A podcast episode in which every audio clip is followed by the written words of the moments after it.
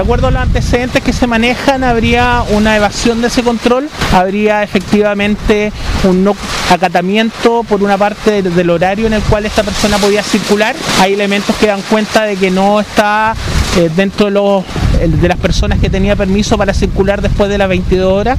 Habían transcurrido ya 7 minutos desde el inicio del cumplimiento del eh, aislamiento nocturno y esta persona no tenía los salvoconductos respectivos y habría eh, por ello evadido esta, este control.